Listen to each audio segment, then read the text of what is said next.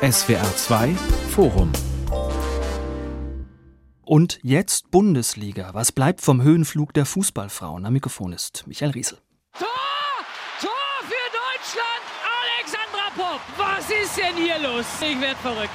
Und jetzt ist es vorbei. Schluss aus vorbei. Die deutsche Mannschaft erreicht das Finale in Wembley. Rückblick auf ein Sommermärchen. Die deutsche Frauennationalmannschaft sorgt bei der Europameisterschaft in England für Furore. Allein in Deutschland schalten fast 18 Millionen Menschen beim Finale den Fernseher ein. Ein Rekordwert. Man hat kurz das Gefühl, Fußball ist nicht nur dann ein Volkssport, wenn Männer ihn spielen. Morgen startet die neue Saison der Frauen-Bundesliga und alle fragen sich, was ist geblieben von diesem furiosen EM-Sommer? Setzt sich die Begeisterung auf der internationalen Bühne in den Stadien von Meppen und Essen fort? Was braucht der Frauenfußball, um ernsthaft mit den Männern konkurrieren zu können? Und soll er das überhaupt? Darüber sprechen wir in diesem SWR2 Forum mit dem Sportjournalisten Frank Hellmann, mit der Journalistin, Autorin und aktiven Freizeitkickerin Martina Keller, von ihr ist vor kurzem das Buch Ran ans Leder Bekenntnisse einer Fußballverrückten erschienen und mit Sabine Mamitsch. Seit März ist sie Vizepräsidentin beim Deutschen Fußballbund DFB und dort zuständig für Frauen und Mädchen. Frau Mamitsch, gut zwei Monate ist das Finale in Wembley jetzt her. Der Jubel war groß. Von einem Quantensprung für den Frauenfußball war die Rede, auch hier in Deutschland. Wie ist das heute? Was ist geblieben? Was spüren Sie noch von dieser Aufbruchstimmung? Ja, also auch dieser Trailer, den Sie eben eingespielt haben, der sorgt bei mir sofort wieder für Gänsehaut.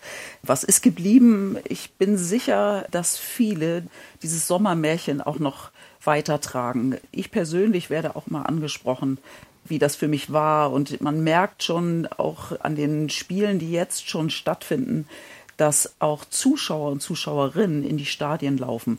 Wir hatten gestern gerade 2800 Zuschauer bei dem Spiel Ingolstadt gegen Bayern München. Das war ja ein ganz normales Pokalspiel, zweite Runde. Also es ist tatsächlich etwas zu merken. Hm. Wenn im Sport eine Mannschaft einen Lauf hat, dann spricht man gerne von einem Momentum. Wie haben Sie vom DFB denn in den letzten zwei Monaten dieses Momentum des deutschen Frauenfußballs versucht zu nutzen? Wir haben ja schon vor der EM die Strategie äh, entwickelt beziehungsweise auch veröffentlicht. Und wir sind jetzt mittendrin, das tatsächlich auch umzusetzen in Gesprächen. Und von daher sind wir eigentlich genau im Zeitplan. Hm. Und was steht drin in dieser Strategie? In der Strategie steht natürlich vor allen Dingen drin mehr Sichtbarkeit. Wir wollen den Frauenanteil in Gremien äh, erhöhen. Gerade auch beim DFB haben wir natürlich im Präsidium das gerade geschafft mit unseren 30 Prozent. Wir wollen aber auch mehr Spielerinnen gewinnen, mehr Trainerinnen, mehr Schiedsrichterinnen. Und wir wollen auch erfolgreicher sein, dass die EM für uns natürlich so erfolgreich war mit dem kleinen Wehmutstropfen natürlich, dass wir nicht Europameister wurden. Aber ansonsten ist das natürlich auch etwas, was wir äh, tatsächlich gut schaffen. Mhm. Und wir stehen auch, finde ich, gut da. Hm, auf jeden Fall ambitionierte Ziele, Herr Hellmann. Bei denen, die sich schon länger mit dem deutschen Frauenfußball beschäftigen, da mischte sich in die Euphorie nach der EM sofort die Sorge, wie nachhaltig kann dieser Erfolg sein. Blick zurück 2011, Weltmeisterschaft im eigenen Land, Superstimmung ist verpufft. 2016 Olympiasieg ist verpufft. Läuft das diesmal anders? Äh, ich denke schon. Sie haben es richtig angesprochen. Seit 2011 habe ich die Turniere Europameisterschaften, Weltmeisterschaft der Frauen begleitet. Ich äh, will nicht vergessen 2013, als die deutschen Frauen ja das letzte Mal Europameisterinnen geworden sind in Schweden, damals auch ziemlich überraschend gab es auch eine große Begeisterung, gab es auch gute Einschaltquoten, aber das äh, Turnier jetzt in England hat nochmal alles getoppt. War natürlich auch ein Kontrastprogramm zu den nicht so erfolgreichen Turnieren 2017 in den Niederlanden und 2019 bei der WM in Frankreich, als die Frauen ja im Viertelfinale ausgeschieden sind. Es war erfolgreicher, es war auch besser und es war vor allen Dingen überraschender. Ich glaube, vor diesem Turnier haben viele überhaupt nicht gewusst, dass überhaupt eine Frauen-Europameisterschaft stattfindet. Ähm, die haben das angesprochen, 18 Millionen zum Endspiel. Das waren schon beim ersten Spiel gegen Dänemark ja 6 Millionen, die eingeschaltet haben. Diese Zahl hat sich sukzessive gesteigert. Und was ich festgestellt habe, einfach in meinem persönlichen Bekanntenkreis, dass viele, viele Menschen, auch eben extrem viele Männer, die vorher sich nicht für den Frauenfußball interessiert haben, Anteil genommen haben, äh, auf dieses Turnier aufmerksam geworden sind und der, der eingeschaltet hat, auch beim nächsten Mal wieder eingeschaltet, sind dabei geblieben Und ich muss auch sagen, die Frauen sind in eine Lücke gestoßen, die der deutsche Fußball ähm, gelassen hatte. Die Männernationalmannschaft, wissen wir alle, ist seit einiger Zeit nicht mehr erfolgreich, hat zwei sehr enttäuschende Turniere hingelegt. Der deutsche Fußball hat ein Glaubwürdigkeitsproblem, leider auch durch den Deutschen Fußballbund, der ein desaströses Erscheinungsbild über ja, einige Jahre, mindestens Monate abgegeben hat. Und wir haben auch ein Glaubwürdigkeitsproblem in der Corona-Krise bekommen äh, ne, durch die Bundesliga, die Nachhaltigkeit gepredigt hat, Demut gepredigt hat, von der ist nicht, aus meiner Sicht nicht mehr viel übrig. Ja, und dann kamen die deutschen Frauen. Ehrlich, aufrichtig, authentisch, begeisterungsfähig, leidenschaftlich, konnte noch viele Adjektive aufzählen. Es war einfach toll, was sie, was sie gespielt haben, was sie gezeigt haben, was sie geleistet haben. Und das ist angekommen. Und das hat der Fernsehzuschauer glaube ich, gespürt in Deutschland und so lässt sich diese Begeisterung erklären. Und ja, jetzt stellt sich die Frage, was bleibt. Hm. Frau Keller, was bleibt? Sie selbst kicken seit Jahrzehnten bis vor kurzem bei Union 03 Altona, jetzt in der Frauenmannschaft von Grün-Weiß Eimsbüttel in der Bezirksliga. Wie erleben Sie das denn quasi an der Basis? Hat die erfolgreiche EM dem Frauenfußball einen Schub verliehen? Ich hoffe es. Also ich habe wirklich nur diese bescheidene Einsicht in diese zwei Vereine. Und äh, da ist es so, dass zum Beispiel Grün-Weiß Eimsbüttel, also der äh, Club von Hannelore Ratzeburg, langjähriges Präsidiumsmitglied im DFB, dem Frauenfußball ähm, eine große Bedeutung zumisst, traditionell. Ich weiß nicht, wie sich das jetzt verändert, aber ich glaube, da muss sich was tun. Also auf unterer Ebene fehlt es oft an äh, Trainerinnen für die Mädchen. Es äh, geht um gute äh, Spielzeiten, um gute Kabinensituation. Ich war neulich zu Besuch beim Amateurverein äh, Teutonia Ottensen hier in Hamburg und die haben mir dann erzählt, äh, sie haben nur drei Kabinen und sie sind unglaublich ehrgeizig in der Jugendarbeit. 37 Teams haben sie, kein Mädchenteam dabei. Da spielen nur einzelne Mädchen in den Jungsteam mit. Hm. Also da muss ich viel tun. Jetzt äh, gibt es zum Auftakt morgen der Bundesliga die Partie Eintracht Frankfurt gegen Bayern München. Ein echtes Spitzenspiel, frei empfangbar bei Eurosport. Schalten Sie das ein? Ja, das werde ich einschalten. Da freue ich mich schon drauf. Und ich hoffe, wie auch bei den Männern, immer auf eine Überraschung. Ja. Neben Eurosport, da wird auch die ARD in dieser Saison Spiele der Frauen-Bundesliga übertragen, so um die zehn. Und da ist natürlich die Frage, wie groß ist da das Interesse der Fans nach dieser EM? In der letzten Saison, da kamen pro Spiel im Schnitt 800 Zuschauer ins Stadion.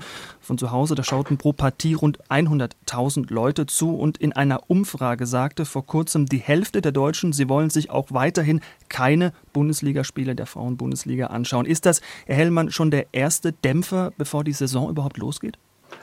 Na, wir müssen ja sehen, dass dieses Interesse an der Frauenbundesliga ähm, generell seit vielen Jahren gering ist, was natürlich erschrecken muss. Dieser Zuschauerschnitt, ich glaube, liegt tatsächlich bei genau 811. Es ist exakt der, den wir vor 13 Jahren hatten. Das ist natürlich viel zu wenig.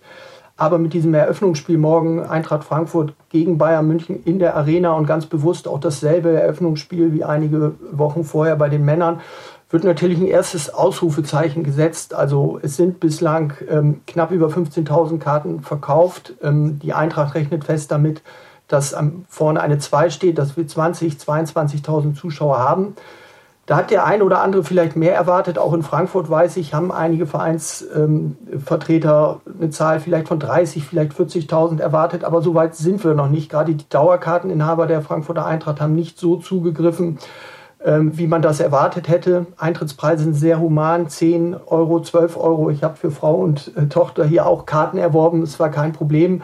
Es wird auch eine gute Atmosphäre, aber man darf eben tatsächlich die Erwartungen nicht, nicht zu hoch schrauben. Das gilt auch für die weiteren Highlight-Spiele. Am zweiten Spieltag spielt ja Hoffenheim dagegen Wolfsburg auch in der großen Männerarena in Sinsheim. Das sind erste Schritte, die werden natürlich den Zuschauerschnitt auch steigern, aber ähm, wie gesagt, die Erwartungen nicht ins Unermessliche schrauben mit diesem Eröffnungsspiel morgen setzen wir schon mal einen Ligarekord. Der liegt bisher bei 12.464 Zuschauern. Die kamen mal vor acht Jahren, als der VfL Wolfsburg noch gegen den Vorgängerverein von Eintracht Frankfurt, den ersten FFC Frankfurt, am letzten Spieltag um die Meisterschaft gespielt hat. Gab es noch das alte Stadion am Elsterweg. Ich kann mich da gut erinnern noch an dieses Spiel. Und da setzen wir natürlich jetzt mit, mit dieser Zuschauerzahl und mit dem ersten Spiel, das ist ein erstes Ausrufezeichen. Aber wie gesagt, die Erwartungen äh, nicht zu hochschrauben und eben vor allen Dingen, das ist passiert eben leider in keiner Sportart so, äh, so, so oft wie im Fußball, immer die Vergleiche zu den Männern anzustellen. wir dürfen dauerhaft einfach den Frauenfußball damit nicht immer vergleichen. Damit tun wir ihm einfach keinen Gefallen. Hm, wollen wir gleich zu kommen, Frau Mamic. Ähm, Nochmal zu dieser Umfrage. Die Hälfte der Befragten sagt klipp und klar, nein, ich schaue mir Frauenfußball im Fernsehen nicht an. Ist das nicht gerade aus Sicht einer Verantwortlichen enorm frustrierend? Die Spielerinnen, der Verband, die Vereine, die reißen sich ein Bein aus für den sportlichen Erfolg und die Leute sagen von vornherein, nö, interessiert mich nicht. Äh, hat man da nicht das Gefühl, man rennt gegen eine Wand? Naja, und Umfragen sind ja immer so, wie man sie gerne stellt, die Fragen oder wen man fragt. Ich sehe lieber die Taten und ich bin mir ziemlich sicher, ähm, dass Menschen sich auch umentscheiden können. Ähm, wir haben auch noch äh, vor der Brust das Länderspiel gegen Frankreich in Dresden. Da haben wir auch schon über 20.000 Karten verkauft und da ist das Ziel, dass das Stadion auch voll sein soll. Und ich bin mir sicher, dass wir das schaffen. Und äh, es ist ja immer dieser Mitreißeffekt. Wenn äh, jemand sagt, Mensch, hast du das gesehen? Äh, äh, komm doch mal mit. Dann entscheiden sich Menschen auch wieder andersrum und sagen, ich gehe dann doch ins Stadion, auch wenn sie vorher gesagt haben, nee, interessiert mich nicht. Ähm, das ist ja immer gesehen und gesehen werden, das Motto. Und das erhoffe ich natürlich, dass wir vielleicht auch mal auf so einen Weg kommen, und wir wollen uns nicht mit den Männern vergleichen, Frankfurt äh, immer 50.000 oder 30.000 zu haben. Äh, das werden wir nicht schaffen und ich glaube, das ist auch nicht unsere Ambition. Wir wollen eine größere Sichtbarkeit und die erreichen wir mit solchen Highlight-Spielen. Das wurde ja eben schon angesprochen. Also jetzt das morgen stattfindende Spiel in Frankfurt, dann die Woche später das Spiel in Hoffenheim und auch andere ähm, Bundesligisten haben genau das vor, dass sie auch ein Event damit einbauen können und damit auch für mehr Sichtbarkeit sorgen. Und dann bin ich sicher, dass vielleicht der ein oder die andere sich doch umstellen lässt und sagt, na gut, ich gehe da einfach mal hin, um das zurückzugeben, was auf dem Sofa passiert ist. Äh, denn äh, das ist ja auch ein Fair Play. Alle sprechen immer von Fair Play und äh, man lässt sich im Sommer berieseln und sagt, Mensch, super WM und wirklich großartige Spiele. Und jetzt erhoffe ich mir ein Fair Play, dass genau diese Menschen auch sagen, so, jetzt gehe ich auch mal zu Frauenfußball spielen. Hm, Sie sind da, die Fra Sie, zur Frauenbundesliga. Sie sind da optimistisch. Ich frage mich trotzdem, Frau Keller, was steckt hinter dieser ablehnenden Haltung? Karl-Heinz Rummenigge, langjähriger Vorstandschef von Bayern München und bisher nicht als der große Feminist in Erscheinung getreten. Der hat vor kurzem vom Macho-Sport Fußball gesprochen. Ist das so? Hat sich im Fußball so wenig bewegt? Auch in den Köpfen der Leute? Naja, ich würde sagen, der Fußball ist anderen gesellschaftlichen Entwicklungen etwas hinterher, was äh, gerade die gleichberechtigte Teilhabe von Frauen angeht. Das ähm, ist ja bekannt. Also der Frauenfußball war 15 Jahre verboten in den Vereinen von 1955 bis 1970. Da habe ich schon gekickt, aber nur mit Jungs auf der Straße, äh, auf dem Platz, äh, ja, und in der äh, Schule. Und es gab keine Möglichkeiten für mich, in einen Verein zu gehen. Und als es dann ab 1970 erste Vereine gab, waren die nicht in meiner Reichweite. Also in meinem Stadtteil Bochum-Leer, da war nichts. Und es hat bei mir gedauert, bis ich 21 war, dass ich erstmals ein Frauenteam hatte an der Universität. Und ich meine, äh, da gab es Sprüche, die man sich heute gar nicht mehr vorstellen kann. Ein berühmter Showmaster der Zeit, Wim Tölke, hat also die höchste Dichte an chauvinistischen Sprüchen losgelassen ever im öffentlich-rechtlichen Fernsehen und es passierte nichts gar nichts. Das war damals gesellschaftsfähig. Also, das hat eine lange ungute Tradition und davon äh, spürt man vielleicht immer noch mal was, ähm, wenn irgendwelche prominenten Fußballer sagen, Frauen haben im Profifußball nichts zu suchen oder so. Das ist der Bibiana Steinhaus, der unserer Bundesliga-Schiedsrichterin der ehemaligen mal passiert. Also, das ähm, ist schon so ein Erbe, was man da mitschleppt. Mm, dieses Erbe 1955, ähm, da hat der DFB, Frau Keller, Sie haben das angesprochen, den Frauen in Deutschland verboten, Fußball zu spielen, mit der Begründung, Zitat, im Kampf um den Ball verschwindet die weibliche Anmut, Körper und Seele erleiden unweigerlich Schaden und das zur Schaustellen des Körpers verletzt Schicklichkeit und Anstand. Frau Marmitsch, wie viel von diesem Denken ist heute noch vorhanden? Also ich glaube, das ist nicht nur ein Denken, was sich äh, speziell auf den Fußball projiziert. Das haben wir ja in Deutschland, ist äh, in, auch in anderen Sportarten, ob es nun Boxen ist oder auch Frauenhandball, überall da, wo Körperlichkeit eine Rolle spielt, ist das erstmal eine ablehnende Haltung. Das ist aber, glaube ich, etwas, was in Deutschland tatsächlich passiert. In skandinavischen Ländern ist das anders. Da ist zum Beispiel der äh, Handball der Frauen in fast größerer Sichtbarkeit als äh, der Handball der Männer oder zumindest gleichberechtigt. Also ich glaube, das hat auch etwas mit unserer Geschichte zu tun.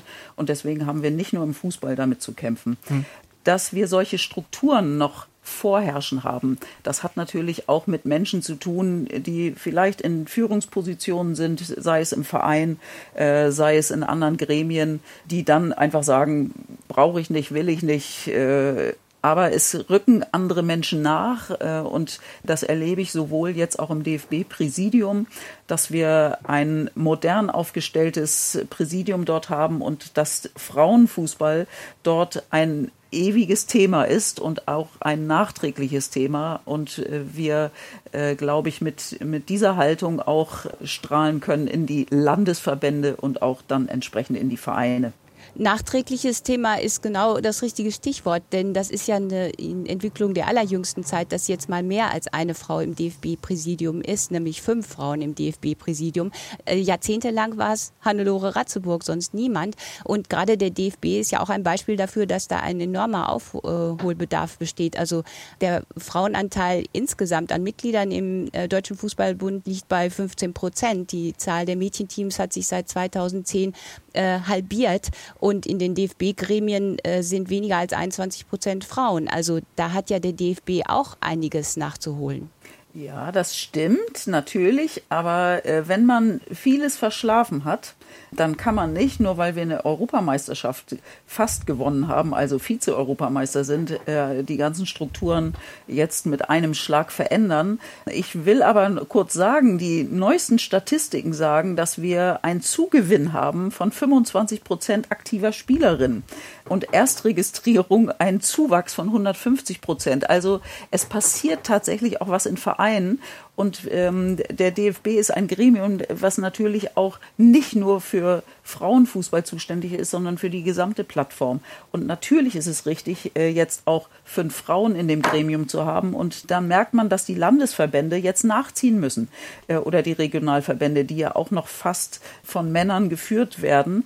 Aber einige Landesverbände setzen sich das schon auf die Fahne und schreiben, wir müssen mindestens eine Frau haben oder mindestens zwei Frauen. Ähm, da nehme ich meinen Landesverband gar nicht, äh, also will ich im Grunde auch vorzeigen oder den Hamburger Fußball Fußballverband, die haben jetzt zwei beziehungsweise drei Frauen im geschäftsführenden Präsidium. Also es passiert was und genau so muss das natürlich weitergehen, dass das eine Strahlkraft auch hat. Hm, Hellmann, kommen wir von den Verbandstrukturen nochmal auf die gesellschaftliche Sicht auf den Frauenfußball. Mhm. Bei manchen, da mündet dieser emanzipatorische Diskurs, den man immer im äh, sozusagen Dunstkreis des Frauenfußballs hier hat, in die Forderung, endlich nicht mehr von Frauenfußball zu sprechen. Allein das sei schon eine Diskriminierung. Wie stehen Sie als Journalist dazu? Ja, ich habe da ehrlich gesagt eine ganz, ganz eigene Meinung. Ich, ich halte es da mit Alexandra Popp. Ich finde find diese Debatten um Gendern, auch Equal Pay müssen wir nicht viel führen. Alexandra Popp spricht wie selbstverständlich von der Frauennationalmannschaft, hat kein Problem, Frauen voranzustellen und auch von der Mannschaft zu sprechen.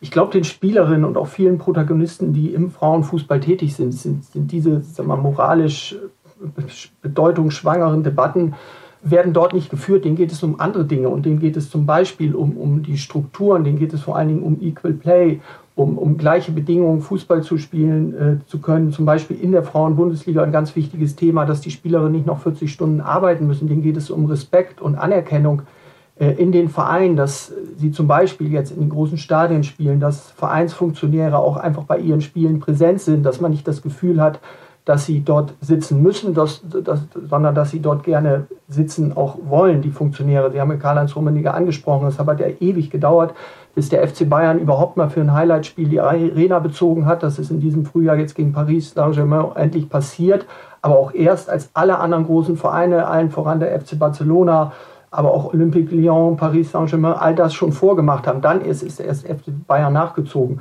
Und diese Dinge sind den Frauen tatsächlich wichtiger als zu gendern oder jetzt eben den Begriff Frauenfußball abzuschaffen. Also naja, innerhalb der Hellmann, Mannschaft. Hellmann, also ich, ich, kann nur, ja ich, ich, kann aber nur noch mal sagen, ganz kurz, ich habe mit vielen Nationalspielerinnen gesprochen bei der Europameisterschaft, auch im Hintergrund. Ich habe zu vielen gut, guten Kontakt, schreibe mir auch per WhatsApp mit einigen. Und ich kann versichern, dass das ist nicht das Hauptthema bei den Spielerinnen und auch bei den, die, die um diese Spielerinnen drumherum sind.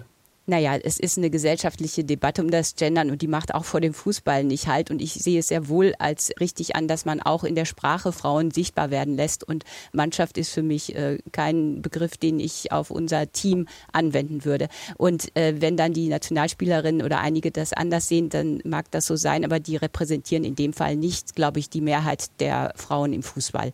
Hm. Wir sind da schon an einem heiklen Punkt. Ähm Zitat Lena Oberdorf, Nationalspielerin, Frauenfußball, Männerfußball, es ist ein Fußball. Der ist ein Spruch, der ist als Fußballspruch des Jahres nominiert und das klingt gut und trotzdem gibt es ja viele, die doch einen Unterschied machen, die sagen, Männerfußball ist attraktiver, weil athletischer, weil schneller. Frau Mamic, wer das sagt, wer das so sagt, noch dazu als Mann, ist der automatisch ein Macho? Hm. Ach, das sind immer Fragen, die Sie da stellen.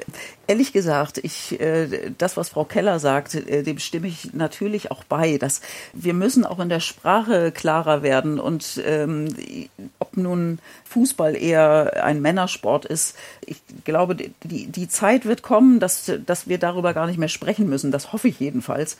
Und die Kritik daran ist, dass es dann heißt Woman Euro, äh, aber es heißt ja nicht Man's Euro. Und genau daran muss man das ja festmachen. Das ist eine Europameisterschaft im Fußball der Männer oder der Frauen. Und damit hätten wir ein Equal Play geschaffen. Und darum geht es. Und dass den Spielerinnen das egal ist, äh, Herr Hellmann, das glaube ich Ihnen. Und ich habe ja auch mit den Spielerinnen gesprochen. Das ist gar nicht deren äh, Hauptaugenmerk. So politisch sind die auch nicht alle, sagen wir es mal so, um sich daran aufzuhängen. Da gibt es wirklich auch andere Dinge, über die man sprechen muss. Ähm, und ich äh, glaube, dass wir auch gar nicht so auf diesen negativen Dingen rumreiten müssen, sondern die Selbstverständnis einfach mehr in den Vordergrund setzen müssen und nicht immer sagen, was, was alles schlecht läuft. Ja. Das ist ja auch so typisch deutsch, äh, sondern eher zu gucken, was ist denn jetzt super. Wir hatten eine großartige Europameisterschaft und daran wollen wir anknüpfen und nach vorne schauen. Ja, Frau Meier, wenn ich da mal einhaken darf, ich will ja auch nicht sagen, äh, äh, dass diese sprachlichen Begrifflichkeiten jetzt völlig unwichtig sind. Ich versuche es auch in meinen Artikeln überhaupt dieses Wort dann Frauen nur einmal zu schreiben oder schreibe eigentlich auch jetzt mittlerweile immer von den deutschen Fußballerinnen, weil dann klar ist und an den Namen wird ja klar, dass es sich um Frauenfußball handelt. Ich will nur sagen, die sprachliche Begrifflichkeiten, die haben nicht erste Priorität. Es gibt zum Beispiel von Julia Gewinn nochmal einen ganz wichtigen Satz, äh, was sie eigentlich mitgenommen hat von dieser EM, dass einfach viele Menschen in diesem Sommer das erste Mal wirklich gewollt Frauenfußball angeschaut haben und es ihnen gefallen hat. Und warum hat es denn den Menschen gefallen?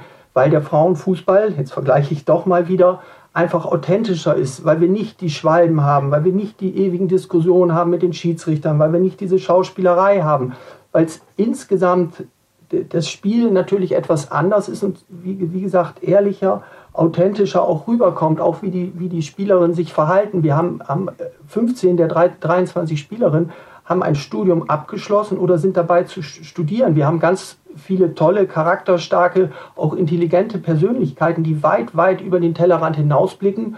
Und auch da mache ich jetzt nochmal einen Vergleich, äh, die eben auch gesellschaftlich sich deutlich besser artikulieren können als Männernationalspieler, die auch die gesellschaftlichen Themen natürlich anders äh, behandeln können, bearbeiten können, auch besprechen können, weil sie eben voll im Leben stehen, weil eben viele tatsächlich noch arbeiten oder studieren. Und ich finde, diese Vorzüge sollten wir herausstellen und dann sollten wir über diese Equal Play Bedingungen, über, über professionelle Bedingungen für alle Fußballerinnen in Deutschland, die in der Bundesliga spielen, reden, als übersprachliche Begrifflichkeiten. Das ist eigentlich auch so mein Anliegen. Frau Keller, darf ich? Sie, Sie haben ja. genau recht äh, in dem, was Sie sagen.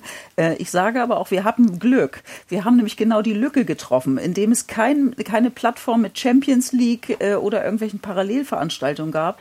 Äh, und alle dachten so, was mache ich denn in diesem Sommer? Und dann haben wir natürlich auch noch diese furchtbaren Nebenereignisse oder Schauplätze, den Krieg, die Energiekrise, Corona-Auswirkungen, was passiert im Herbst Und dann passte das natürlich genau da rein, dass man sich berieseln ließ. Und dann, dann haben wirklich auch, auch in meinem Bekanntenkreis einige gesagt, am Anfang habe ich gar nicht geguckt, aber dann haben alle immer erzählt, das ist so toll, schau doch mal rein. Und ich glaube, was auch noch ein wichtiger Aspekt war, ist ähm, die Filmproduktion Born for This, die parallel dazu lief, dass man nämlich auch eine Identifikation mit den Spielerinnen hatte, dass man, man merkte, wer ist denn eine Alex Pop, äh, wer ist denn eine Sarah Dorsun und natürlich auch so ein bisschen mitfühlen konnte und dann setzt man das auch aufs Feld und ist emotional. Ich hätte fast mitweinen können, als Almut Schuld jetzt im Spiel im Tor stand und genau das schafft alles zusammen und, äh, und das wollen wir natürlich jetzt auch nutzen. Hm.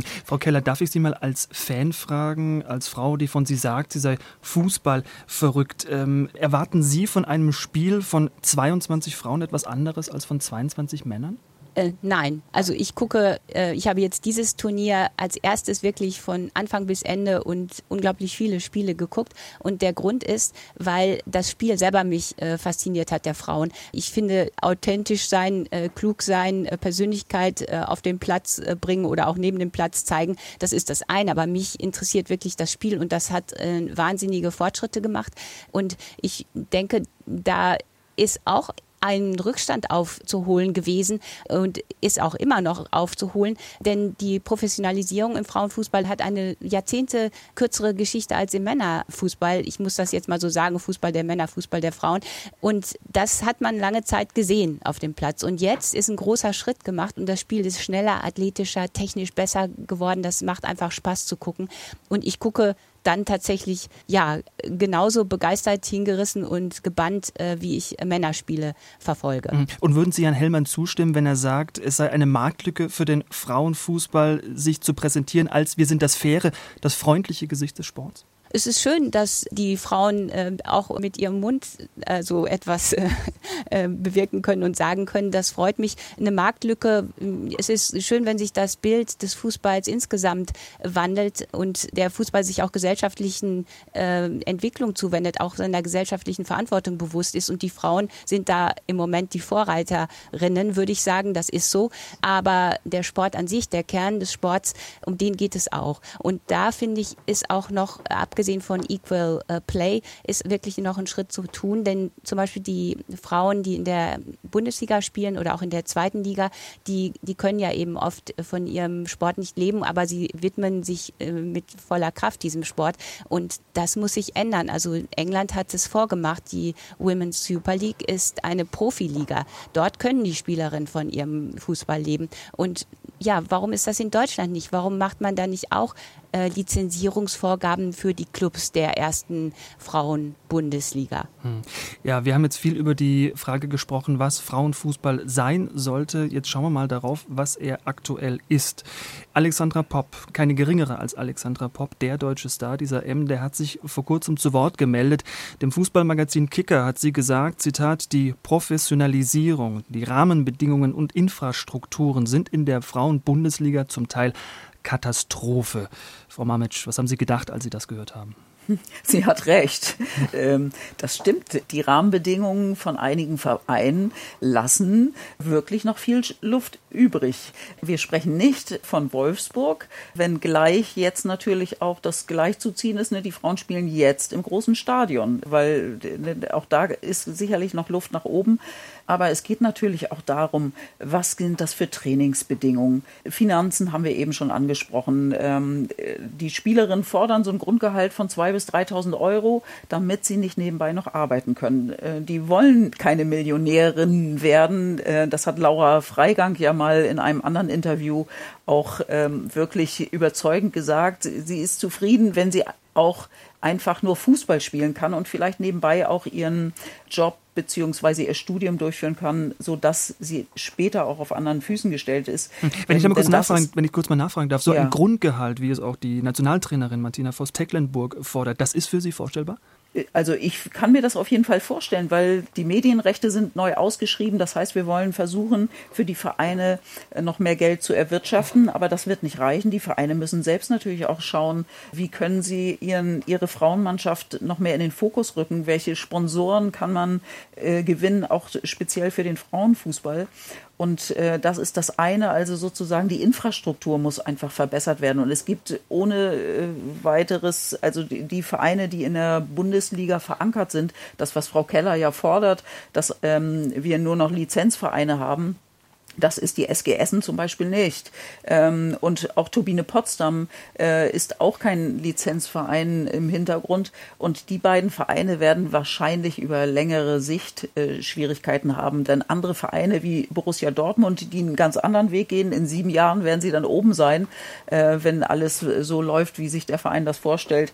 Ähm, das ist ein langer Weg, aber dann bin ich sicher, dass Borussia Dortmund da auch eine führende Rolle spielen wird. Und ich hoffe, der HSV kommt auch zurück die es ja geschafft haben, vor zehn Jahren die Frauenmannschaft abzumelden, mit dem äh, fadenscheinigen Grund, dass 100.000 Euro fehlen und auch heute Herr Jarcho nichts anderes äh, zu sagen hat als, ja, das war eben früher so, als dann auch mal mhm. die sozusagen die Hand zu nehmen und zu sagen, Mensch, wir haben damals einen Fehler gemacht. Also da sind noch die verkrusteten Strukturen, an denen wir irgendwas tun müssen. Aber Frau Mamitsch, da würde ich, würde ich vielleicht gerne noch mal reingehen. Also man muss natürlich auch immer sehen, das Geld muss natürlich irgendwo herkommen. Sie, Sie geben ja jedes Jahr einen Finanzreport bekannt und ich habe mir die Zahlen noch mal rausgesucht. Jeder Frauenbundesligist gibt ungefähr 2,5 Millionen Euro pro Jahr aus. Davon sind fast 1,4 Millionen Euro Gehälter. Aber die Einnahmen betragen, zumindest in der Saison 2020, 2021, 1,2 äh, Millionen. Das heißt, ein Verein nimmt so viel ein und gibt mehr noch als Gehälter aus. Das heißt, nochmal im Umkehrschluss, Frauenfußball oder ein Frauenbundesligist ist eben ein Zuschussgeschäft, den sich die Lizenzvereine aus meiner Sicht leisten sollten, den sich Vereine wie Wolfsburg oder Bayern eben auch wirklich leisten wollen. Da beträgt sag mal, das Minus 4 bis 5 Millionen Euro pro Saison. In Frankfurt sind es etwas weniger, da weiß ich aus sicherer Quelle, dass Sponsoren jetzt schon darüber gehen, sagen, wir wollen den Frauenfußball explizit fördern. Der erste FFC Frankfurt hat viele eigene Sponsoren auch damals mitgebracht in diese Fusion vor zwei Jahren. Aber nochmal, das Geld reicht nicht aus, um eben die laufenden Kosten zu decken. Das muss jeder Verein wissen, wenn er sich dazu bekennt. Und dann muss man eben auch sagen, was passiert, wenn wir dieses Grundgehalt machen. Ich bin auch absolut dafür, dass die Frauen professionell spielen können. Aber wenn wir ein Grundgehalt von 2000, 3000 Euro einführen, dann kann die SGS Essen oder Turbine Potsdam das nicht mehr bezahlen. Das müssen wir eben wissen. Frau Mamitsch, Sie haben das richtig ähm, ange, angesprochen. Ich sehe auch langfristig keine Zukunft mehr für solche Vereine. Wir werden Verhältnisse wie in England bekommen. Wir müssen vielleicht auch über eine Aufstockung der Liga unbedingt nachdenken auf 14, 16 Vereine, denn auch RB Leipzig, VfB Stuttgart, Mainz 05 mit der Fusion mit Schott Mainz äh, wollen ja, oder auch Union Berlin wollen ja mittel- und langfristig in die Frauenbundesliga. Wir brauchen aus meiner Sicht unbedingt auch mehr Spieltermine. Aber bei den Gehältern müssen wir eben aufpassen, dass wir die Relationen nicht verschieben. Ähm, ich habe, wie gesagt, heute ein Hintergrundgespräch mit einem Berater geführt. Ich kann versichern, die deutschen Nationalspielerinnen verdienen mittlerweile gut, fast alle im fünfstelligen Bereich. Eine Alexandra Popp, haben wir darüber gesprochen, hat ihren Vertrag langfristig verlängert. Die dürfte jetzt bei 15, vielleicht 20.000 Euro Monatsgehalt liegen. Sie ist jetzt die Topverdienerin in Deutschland. In Frankfurt liegen die guten Spielerinnen auch bei fast 10.000 Euro pro Monat. Das mal so einfach als Größenordnung. Wir haben dann die große Kluft zu den kleinen Vereinen Duisburg, Essen, Meppen. Da haben wir viele Spielerinnen, die nur vier, wenige hundert Euro verdienen, die nebenbei arbeiten müssen. Diese Kluft ist riesig und ist ein großes Problem, weil sie auch zu einem großen Leistungsunterschied in der Liga führt. Hm. Frau Mamitsch, eine viel diskutierte Frage ist ja, sollen die Clubs aus der Männerbundesliga dazu verpflichtet werden, eigene Frauenmannschaften aufzubauen? Wie in England, wo der Verband das zur Bedingung macht, sonst gibt es eben keine Lizenz. Ähm, ich glaube, wir sind auch so auf dem richtigen Weg. Natürlich kann man das äh, verpflicht, äh, zur Verpflichtung machen. Und trotzdem bin ich mir eher sicher, dass die Vereine, die das nicht tun, also ich nenne jetzt einfach mal Schalke 04, die sich dann nicht so richtig bewegen, die verpassen einfach eine Chance. Und die Vereine, die das tun, sei es Freiburg, sei es Hoffenheim, sei es äh, jetzt Dortmund, die, wie gesagt, die ja auch einen ganz anderen Weg gehen und sich nicht irgendwo eingekauft haben oder eine Fusion eingegangen sind, sind und auch der HSV, die sagen, wir wollen zurück, wir wollen uns präsentieren und die Hälfte der Bevölkerung ist weiblich. Ich meine, darüber muss man eigentlich gar nicht sprechen, dass das eine Verpflichtung ist. Das ist nicht nur schön, wie Frau Keller ja sagte, ich glaube, sie meint auch genau das andere, sondern ich finde, wir, wir haben den Respekt verdient, weil wir auch einen anderen Fußball bieten, also sozusagen, äh, wir können uns nicht mit dem äh, Fußball der Männer vergleichen, aber wir spielen taktisch hochprofessionell professionell, wir sind technisch versiert und das macht Spaß, sowas äh, zu sehen. Und von daher ist es einfach auch eine Frage des Respektes, den, den wir erhalten sollten. Ob es, und damit meine ich nicht nur Fußball, sondern ich meine auch genauso Handball oder alle anderen Sportarten, die von Frauen auch äh, durchgeführt werden. Denn wir haben im Moment ja noch das Glück, dass wir über solche Zahlen diskutieren dürfen. Davon sind andere, blicken natürlich neidvoll auf unseren Sport. Wenn ich nur mal zu den Volleyballern oder Volleyballerinnen äh, schaue oder egal welche andere Sportart, die müssen teilweise Geld mitbringen. Das heißt, wir sind schon in einer komfortablen Zone. Und da sich der Männerfußball äh, in solche Zonen entwickelt, wo wir gar nicht landen wollen, ich möchte keine Spielerin für Milliarden verkaufen. Das wollen die Spielerinnen auch nicht. Die, die, die wollen auch selbstbestimmt bleiben. Ob wir mal dahin gehen, das weiß ich nicht. Was in 20 Jahren ist, das, soweit kann ich nicht schauen. Aber ich freue mich, dass wir im Moment auf so einer Welle sind. Äh, und ich sage, die Vereine tun gut dran, äh, sich auf den Weg zu machen oder das weiter auszubauen, weil sie dann auch gesehen werden von den Gesamtvereinen. Denn ich glaube, unsere Bevölkerung wird auch weiblicher in ihrer Sichtweise und äh, dann wendet man sich vielleicht von so einem Verein ab, der sich nicht um Frauenfußball kümmert. Aber Mamic, wir brauchen gar nicht mehr äh, so viele Jahre warten. Also die Kira Walsch, Mittelfeldspielerin vom Europameister England, ist jetzt für 460.000 Euro Ablöse äh, gewechselt zum FC Barcelona. Wer mit Beratern spricht, äh, der weiß, in wenigen Jahren wird es den ersten Millionentransfer im, im Frauenfußball geben. Nicht in Deutschland, aber international. Aber es wird auch in Deutschland nicht mehr lange dauern, dass es einfach die Regel ist, dass auch Ablösen gezahlt werden. Die Verträge, die gemacht werden, haben jetzt alle langfristige Laufzeiten, nicht mehr nur ein, zwei Jahresverträge. Es laufen im Hintergrund schon viele Verhandlungen jetzt mit den Nationalspielerinnen, um sie langfristig zu binden.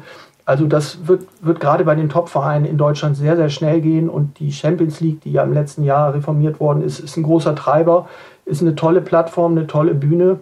Und die wird eben auch nochmal dafür sorgen, dass einfach mehr Gelder äh, fließen, auch, auch international. Und wie gesagt, Topvereine wie, wie Frankfurt, wie Wolfsburg, Bayern gehen diesen Schritt mit. Aber ich glaube, für, für den deutschen Frauenfußball, die Frauenbundesliga, ist ganz wichtig, dass wir diese Kluft ein bisschen geschlossen kriegen. Aus meiner Sicht ist die schon größer als in der Männerbundesliga, äh, deutlich größer in dieser Saison. Das werden wir auch sehen, glaube ich, an den Ergebnissen sehr vorhersehbares Tabellenbild. Und da gibt es auch die ersten Sorgen, dass das eben vielleicht der Attraktivität der Liga dann abträglich ist. Also da glaube ich, muss einiges getan werden. Aber in erster Linie sehe ich da die Vereine in der Pflicht. Tatsächlich kann ja nicht der Verband das steuern.